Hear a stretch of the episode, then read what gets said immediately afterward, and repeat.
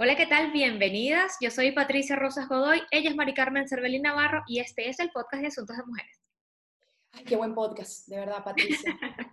Ahorita que, que, me, me, acordé de la canción Culpable soy yo, porque de eso vamos a hablar, de la culpa, de que sentimos culpa por todo y de que si somos mamás sentimos más culpa todavía. De eso vamos a hablar hoy con dos invitadas espectaculares. Así es, nos trajimos desde México, hoy estamos de amor a la mexicana, total, porque nuestras dos invitadas son mexicanas. La primera es conferencista, es psicoterapeuta y es autora de unos libros increíbles, Ana Goffin, y también para contarnos su experiencia, la actriz divina de la muerte, Erika de la Rosa. Bienvenidas.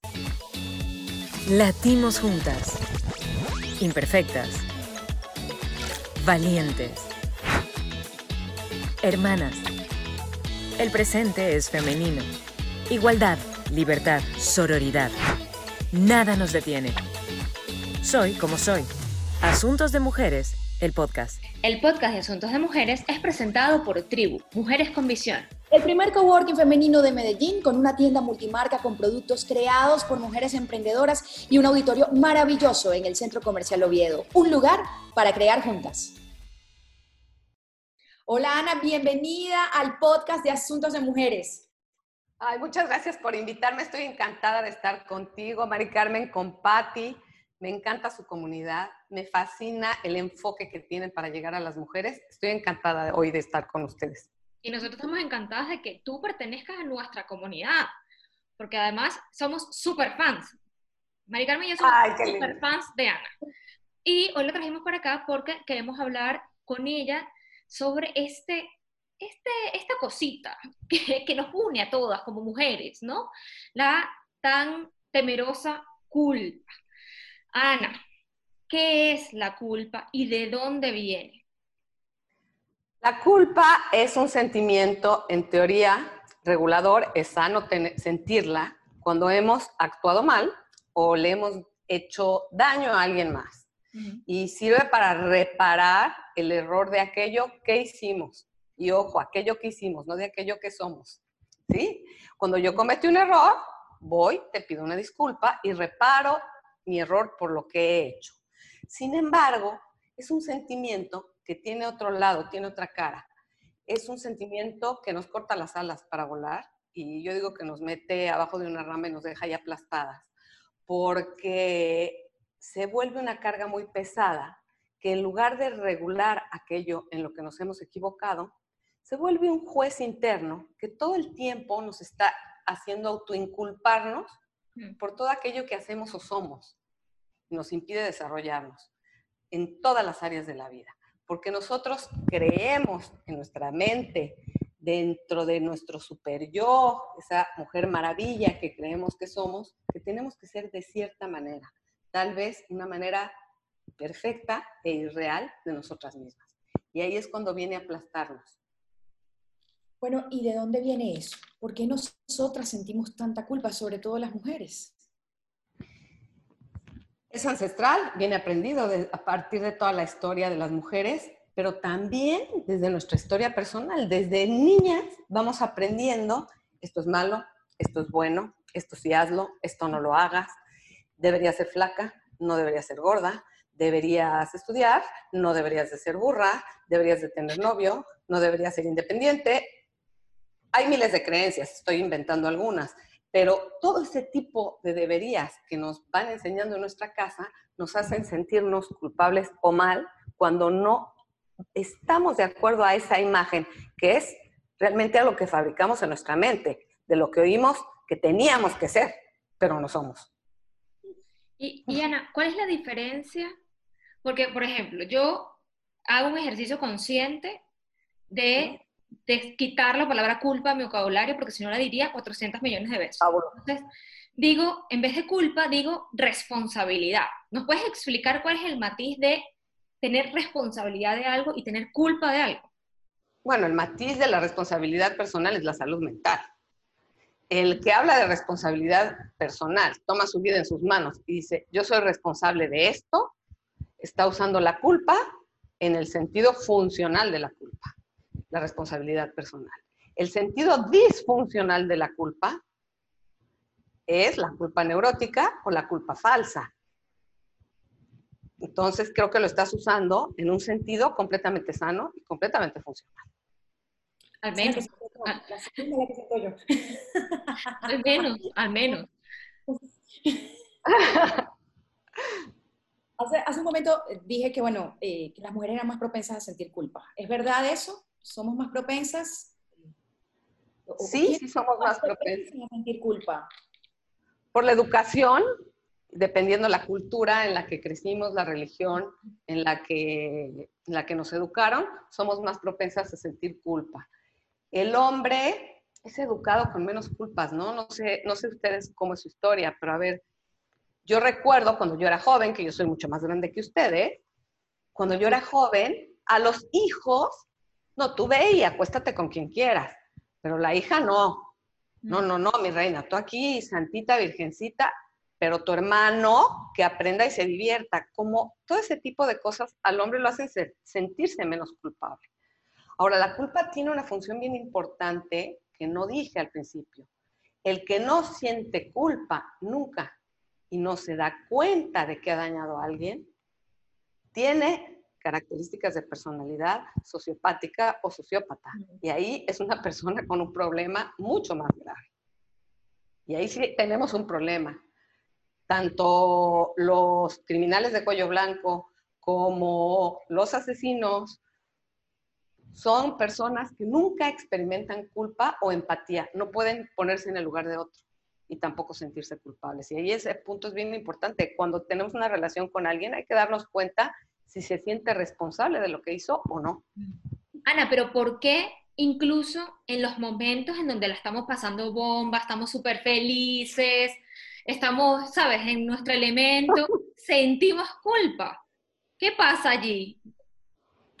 Es que, a ver, nos da culpa por disfrutar, nos da culpa el placer, nos da culpa comer, nos da culpa tener éxito, nos da culpa no tener éxito. Esa es exactamente la cara disfuncional de la culpa. ¿Por qué me voy a sentir mal de estarme divirtiendo?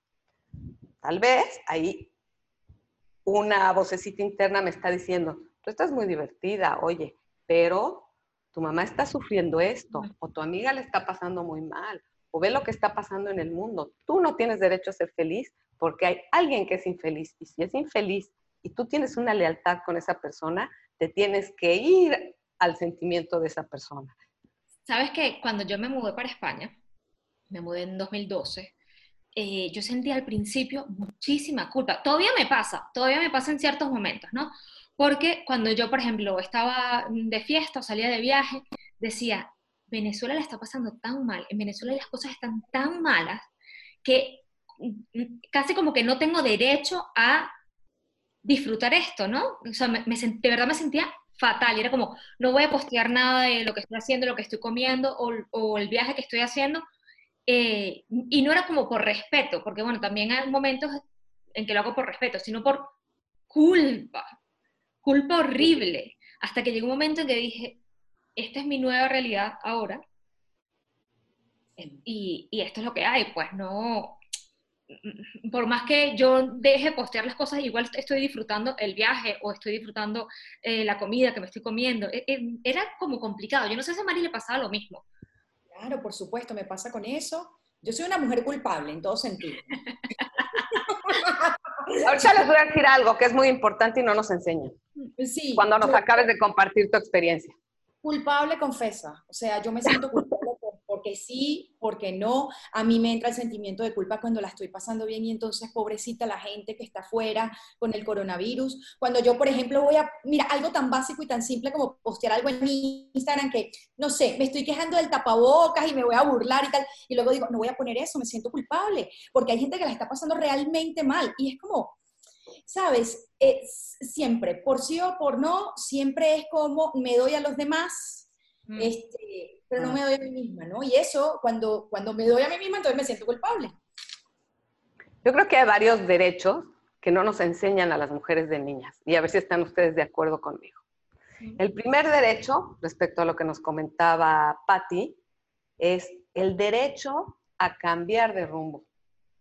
El derecho a abandonar a las personas que amo para buscar mi bienestar, el derecho a cambiar de opinión, el derecho a gozar y a disfrutar, el derecho a equivocarme, el derecho a no ser perfecta.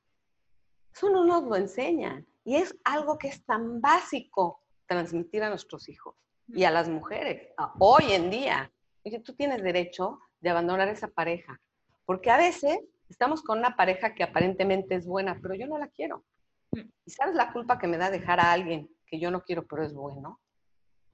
Entonces no busco mi bienestar porque esa persona buena no merece que yo busque mi bienestar. Y estos derechos nos los deberíamos grabar aquí. Yo tengo derecho a cambiar de opinión, a cambiar de rumbo, a moverme de lugar, a abandonar a alguien que considero bueno, a buscar mi propia felicidad. Y es un derecho. Wow. Nos quedamos como sin palabras, ¿no? O sea, es como... Pues que creo que es con lo que nos deberíamos quedar para empezar a trabajar este tema el día de hoy. Así es. Pues yo creo que parte de la pregunta que te voy a hacer a continuación la has respondido, de verdad, es súper revelador. Y es cómo liberarnos de la culpa. Eh, además de interiorizar estos, estos derechos, de yo tengo derecho a o tengo derecho de, ¿qué otras cosas podemos hacer para liberar y para sanar, para liberarnos de la culpa? Pero eso, guau, Ana, qué bonito lo que nos dijiste con eso nos quedamos, de verdad que con esto que acabas de decir de los derechos, nos quedamos para trabajar el tema de la culpa y reflexionar sobre ella. Queremos y tenemos una invitada muy especial. Se trata de una actriz mexicana llamada Erika de la. Rosa. Es amiga de la casa, nos ha acompañado desde siempre, desde la distancia, desde México, con sus comentarios. Ella se declara una fan de asuntos de mujeres y nosotras fans de ella. Ella nos va a dar su testimonio de cómo y cuándo se ha sentido culpable. Así que le damos la bienvenida a Erika de la Rosa. Qué alegría, Erika, tenerte con nosotras. Estamos felices, felices. Hola, chicas. Qué gusto verlas, aunque sea así. aunque sea así. Esta es la magia De, las, de, lo digital, de lo virtual, que nos permite sentirnos cerquita, aunque estemos tan lejos. Nosotros hoy estamos de amor a la mexicana total. Muy felices de verdad de verte. Eh, tú, eres, tú, eres, tú has sido compañía de Asuntos de Mujeres desde casi su creación.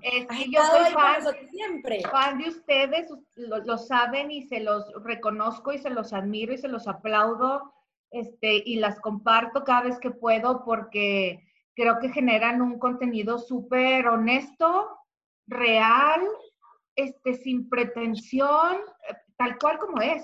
Eh, y, eso se agradece mucho sin cliché y sin, sin adornos. No sé, ¿será que yo soy fan del tough love? Entonces, que a mí me digan las cosas tal y como son, yo lo agradezco mucho. Y eso es lo que encuentro en contenido, por eso las felicito. Erika es nuestro equipo total y por eso la llamamos hoy. Por eso la llamamos hoy, porque sabemos que, como a nosotras, a Erika también es una digamos, esta palabra es fuerte, ¿vale? Pero ahí va, víctima de la culpa. víctima de la culpa. Bendita. exacto. Cuéntanos, dramático. cuéntanos un poco, Erika, tu experiencia con esta señora. Oh, Dios mío. Pues mira, con mi cara te lo dije todo. Sabes que justo estaba, estaba como tratando de recopilar desde dónde vivo la culpa, por qué, quién me la enseñó, a quién se la aprendí porque dije, voy a seguirla. Pero mm, honestamente, sí es algo que me adjudiqué y que me metí al, al, costal desde que me convertí en madre. Porque antes no, yo me salí de casa joven y sí, cero culpa, ¿eh? ¿eh? Mi mamá me lloraba, pero me lloraba, o sea, mi mamá duró un año llorando, no puede ser que te hayas ido de la casa y que estés en otra ciudad. Y pregúntenme, yo cero remordimiento, feliz con mis planes muy claros, súper independiente como siempre. Eh, y estaba dentro de relaciones en donde ya no me sentía bien y ni modo, por más comprometida que estuviera con la persona o con la familia de mi pareja, cortaba y a lo que seguía, em, tenía como esta capacidad de cortar, seguir, cortar, seguir que luego también no sé si es tan bueno o no. ya luego me dirás. Ya nos va a decir, nos dirá. Exacto. Pero me convierto en madre y ahí es donde no hay manera de deslindarte de eso. No hay... Ah. Eh, tengo, mi hija tiene ocho años, mi hija mayor, entonces eh, tengo ocho años trabajándolo. Y, y, yo creo que me costó los primeros cuatro años de vida de mi hija. No hubo un día que no me sintiera culpable por ir a trabajar, mm. por haberme divorciado, por cambiarla de país. Nos fuimos a vivir a Miami un par de años por, por cualquier cosita, era por decirle un no, eh, por tener a una tía eh, cuidándola mientras yo grababa todo el día en un foro. Em, me costó mucho trabajo soltar eso y yo creo que, les digo, como hasta los cuatro años de edad, respiré y dije, pero mejor mira a tu alrededor, mm. agradece lo que has logrado, el ejemplo que le estás dando a tu hija, tu hija está perfecta, te ama, tenemos un vínculo importante. Ese no se ha partido. Me he encargado de nutrir también el vínculo que tiene con su papá a pesar del divorcio. Mujer, date una palmadita por piedad. o sea, ese, cuento, ese cuento ya me lo sé, ¿verdad, Pat? Es como la del mismo. Me suena, me suena. Suele, suena. ¿Suele, Ana, la maternidad disparar el tema de la culpa? Pero no me contestes ahora porque el resto de la entrevista la vamos a ver en www.patreon.com slash asuntos de mujeres. Así que si la quieres ver completa, ve ya mismo a Patreon y ahí vas a ver qué pasa con la culpa y qué le pasó a Erika y qué nos dice Ana sobre esta terrible culpa. Asuntos de mujeres, el podcast.